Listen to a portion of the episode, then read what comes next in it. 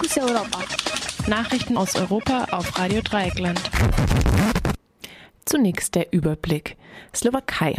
Präsident nach Journalistenmord für Neuwahlen oder Regierungsumbildung. Schweizerinnen und Schweizer wollen weiter Rundfunk- und Fernsehgebühren zahlen. Rechtsruck bei den Wahlen in Italien. Linksruck in Kärnten. Und nun zu den einzelnen Themen.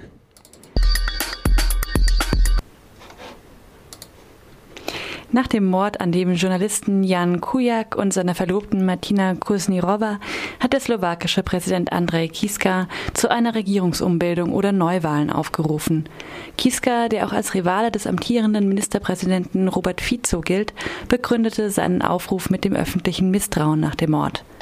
Wir haben eine Linie überschritten, Dinge sind zu weit gegangen und es gibt keinen Weg zurück, sagte Kiska im Fernsehen. Jan Kujak hatte über Verbindungen von Regierungspolitikern und korrupten Geschäftsleuten berichtet. Unter anderem ging es dabei auch um die Beziehungen zu einer italienischen Mafia-Organisation. Der 27-jährige Journalist und seine Verlobte wurden vor einer Woche aus nächster Nähe erschossen. Radio Dreieckland berichtete letzten Dienstag im Morgenradio über den Fall. Am Freitag gingen in zahlreichen slowakischen Städten Demonstrantinnen wegen des Mordes auf die Straßen. Am Mittwoch wird eine Delegation des EU-Parlaments in der Slowakei erwartet, die sich über den Mord informieren will. Einem Volksentscheid am Sonntag haben über 70 Prozent für den Erhalt des öffentlich-rechtlichen Fernsehens gestimmt. Die nach der Gebühreneinzugszentrale der Schweiz BILAG als No-BILAG bezeichnete Initiative scheiterte deutlich. Die Befürworterinnen der No-Bilag-Initiative hatten mit der Freiheit der Bürgerinnen argumentiert, selbst zu wählen, für welche Medien sie ihr Geld ausgeben. Gegner von Nobilag argumentierten unter anderem mit einer drohenden Berlusconisierung der Schweiz. Das ist in der Schweiz eine mehr als nur mehr als nur theoretische Möglichkeit. Nach Eigentümerwechseln hat sich die politische Ausrichtung wichtiger Medien in der Schweiz in den letzten Jahren weit nach rechts verschoben. Dies gilt insbesondere für die Weltwoche und die Basler Zeitung. Es wird vermutet, dass, die Schweizer Milliardäre, dass der Schweizer Milliardär und Politiker Christoph Blocher im Hintergrund seine Fäden zieht. An der Basler Zeitung hält Blocher ein Drittel der Anteile. Der Chefredakteur und alleinige Inhaber der Weltwoche, Roger Köppel, ist der Schweizerischen Volkspartei SVP von Christoph Blocher beigetreten. Die SVP hatte auch die No-Billag-Initiative massiv unterstützt. Der Generaldirektor der Schweizerischen Radio-Fernsehgesellschaft SRG, Gilles Marchand, hat nach dem Sieg bei der Volksabstimmung Reformen der SRG angekündigt.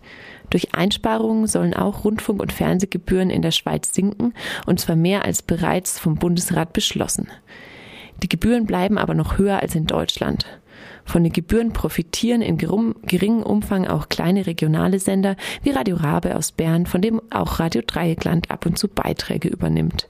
Auch freie Radios in Deutschland bekommen einen sehr geringen Anteil aus den Rundfunk- und Fernsehgebühren hierzulande.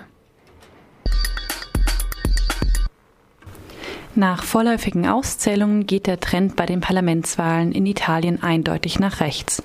Gewonnen haben Parteien, die mit einer Mischung aus ausländerfeindlichen und zum Teil antieuropäischen Parolen aufgetreten waren. Dazu kam ein Feuerwerk von Wahlversprechen, deren Bezahlbarkeit in den Sternen steht. Ein Drittel der Stimmen bekam die Partei Bewegung Fünf Sterne oder kurz Fünf Sterne. Fünf Sterne wurde von dem Komiker Beppe Grillo als Anti-Establishment-Partei gegründet. Nach den Worten ihres jetzigen Vorsitzenden Luigi Di Maio sind die Fünf Sterne eine postideologische Bewegung, die von Vernunftdenken geprägt wurde, so die Selbstwahrnehmung. Die Fünf Sterne sind insbesondere europafeindlich. Grillo bezeichnete etwa den Euro mehrfach als Strick um den Hals.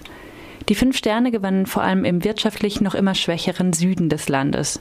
Dabei dürfte eine Rolle gespielt haben, dass Fünf Sterne noch reichlichere Wahlversprechen gemacht hat als die Konkurrenz. Nur auf den zweiten Platz schaffte es die Sozialdemokratische Partei von ähm, diese, Entschuldigung, nur auf den zweiten Platz schaffte es die Sozialdemokratische Demokratische Partei von Ministerpräsident Matteo Renzi.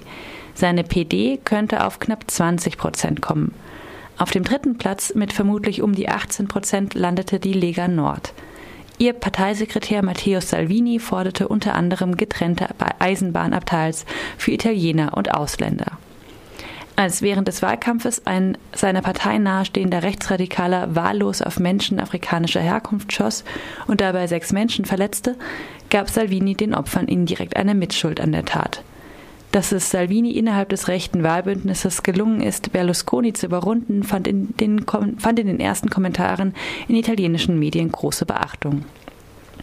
Mit voraussichtlich 13 Prozent kam die Forza Italia von Silvio Berlusconi auf den vierten Platz. Allerdings trat Berlusconi in einem Wahlbündnis mit der Lega Nord und zwei kleineren Parteien an.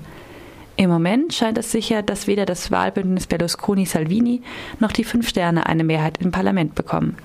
Wie es in Italien nun weitergehen wird, ist ungewiss. Die linke Tageszeitung Il Manifesto schrieb über ihre heutige Titelseite Tanzen unter fünf Sternen.